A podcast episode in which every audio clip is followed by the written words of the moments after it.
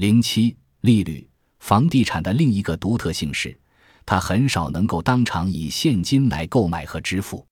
正是由于房屋通常通过贷款购买，因此贷款的利率便至关重要。利率不仅随着时间的推移而变化，同时也因人而异。此外，它还与经济环境紧密相连。除了一些影响区域房地产价格的因素外，某些同质的因素将在全国范围内发生作用。美联储将制定全国统一的基准贷款利率，并以该利率贷款给自己的借贷者。这些借贷者再进一步将资金贷给普通大众，包括房屋的最终购买者。一九七三年的时候，三十年连续抵押贷款的利率是百分之八；一九八一年是为百分之十八，而二零零五年是为百分之六。在任何时间点上，利率都是因人而异的，具体的数字将取决于具体的金融形势和个人的资信记录。资信评级低于一般水平的个人很可能无法享受到基准利率的贷款，但有可能获得刺激贷款。即银行收取较高的贷款利率，以平衡低收入人群或资信问题人群的较高贷款风险。总的来说，不仅资信较差的人群获取贷款的利率较高，那些支付月供不及时、有缺陷或是干脆放弃过抵押品赎回权的人群也将被收取更高的利率，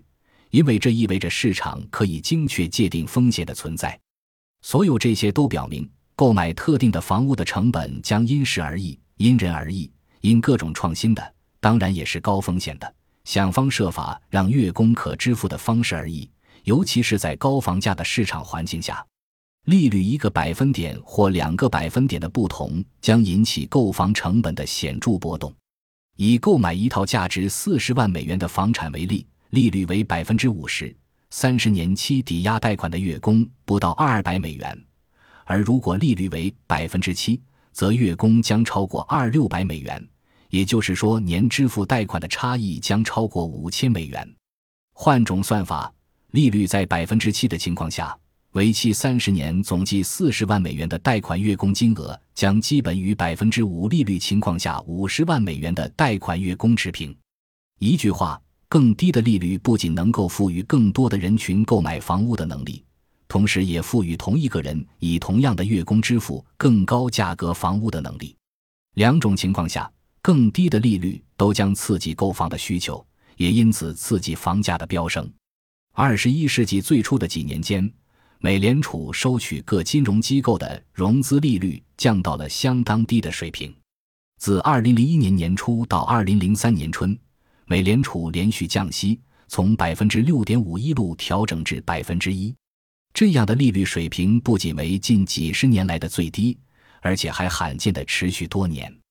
相应的，金融机构之间的竞争也将个人抵押贷款利率拉低，同样达到近几十年来的最低点。